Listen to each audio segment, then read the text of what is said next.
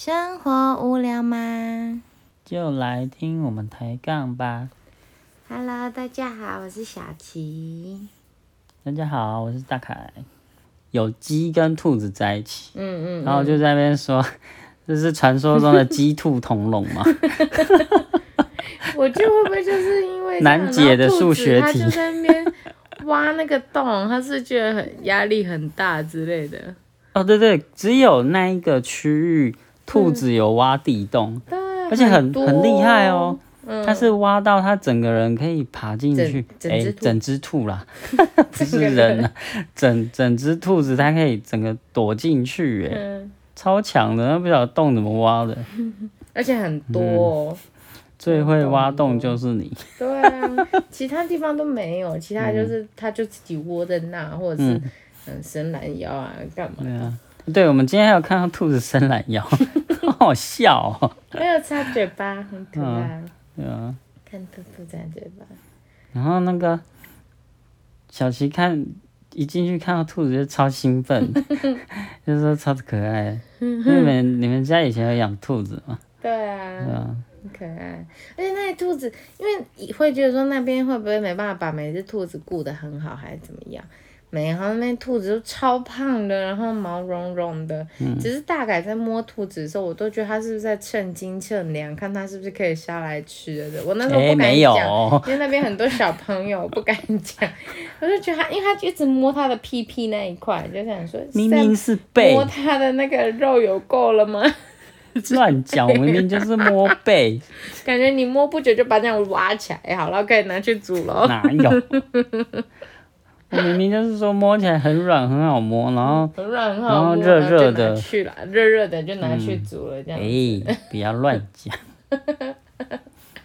对啊，而且因为我们刚去的时候，他以前是有在卖兔子饲料，一个好像十一盒十块这样子，然后我以为今天也有，结果去的时候发现没有，然后我就想说啊，那就不能喂兔兔了，因为这很可爱。嗯。嗯，然后后来那个他们的应该是管理员老板，他就嗯。去准备，因为好像那个时间又到，要喂兔子的时间又到，他就去拿一篮的那个饲料，然后他是用一个一小盆一小盆这样子就。像比酱油碟子大一点的容器。对对对，就是做蛋糕、杯子蛋糕模型的那种。嗯，对。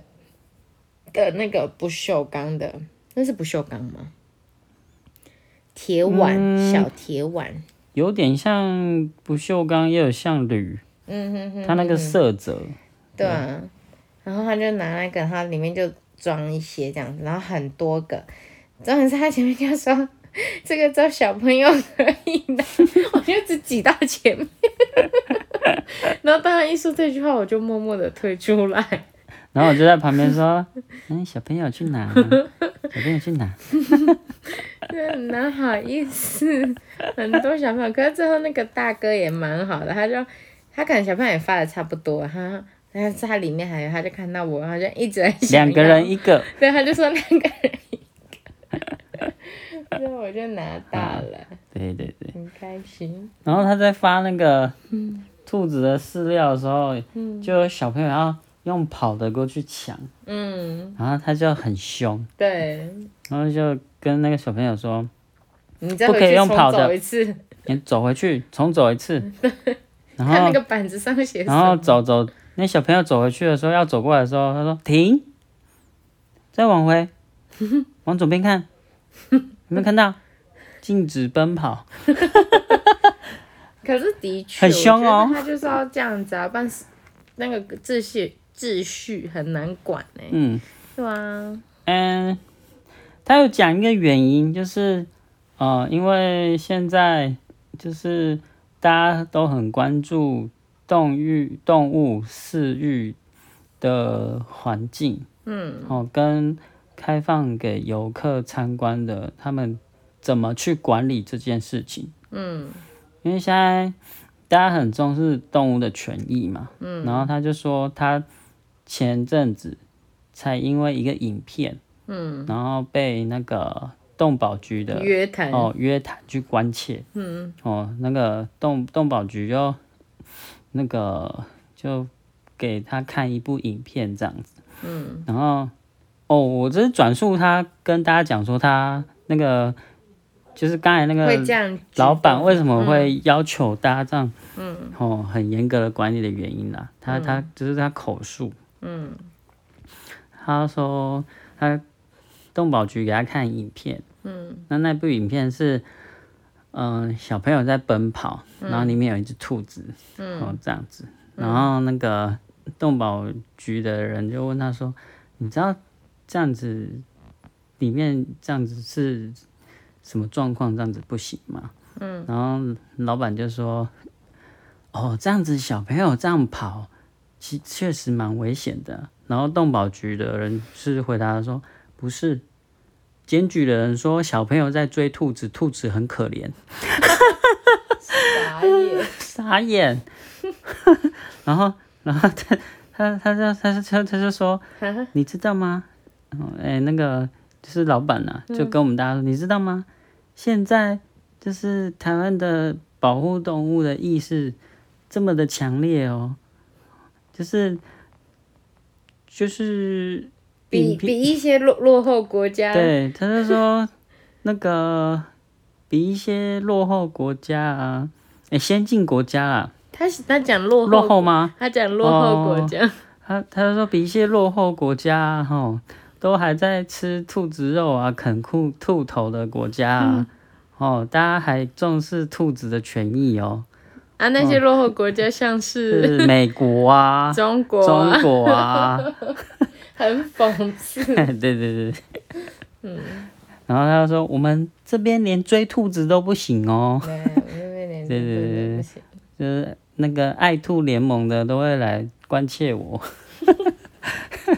是很辛苦哎，嗯，因为现在经营这种让，呃，算客户，嗯，哦，进来跟动物有互动的场所，嗯，其实没有很明确的法规规定，嗯，就是应该怎么去保护动物的权益，嗯。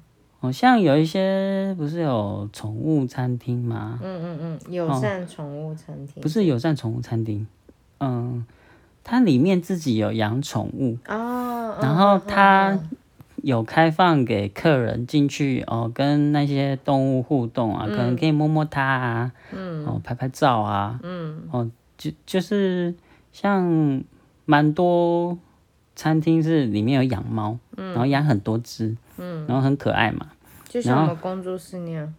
哦，然后他们就是进去用餐的时候，嗯，他们会那个猫咪就会在旁边呐，嗯，然后他们就可以，他们会禁止哦客人去抱他们，嗯，哦，但是可以让他们摸摸它，嗯，拍拍照，嗯，然后可以准备一些猫食给给他们喂这样子，嗯，对啊。然后有人就会就会想说，哎，这样子动物它搞不好很累呀，嗯，那们的客人每天去打扰它，嗯，让它精神很紧张，这样子猫咪哪受得了？嗯，好了，有人就会这样子质疑啊，或者是，哎，你在跟它那个摸它的时候，会不会摸一摸它受伤之类的？有的没的，嗯，啊，对啊，有人就会有这种质疑啦，嗯，对啊，因为毕竟，嗯。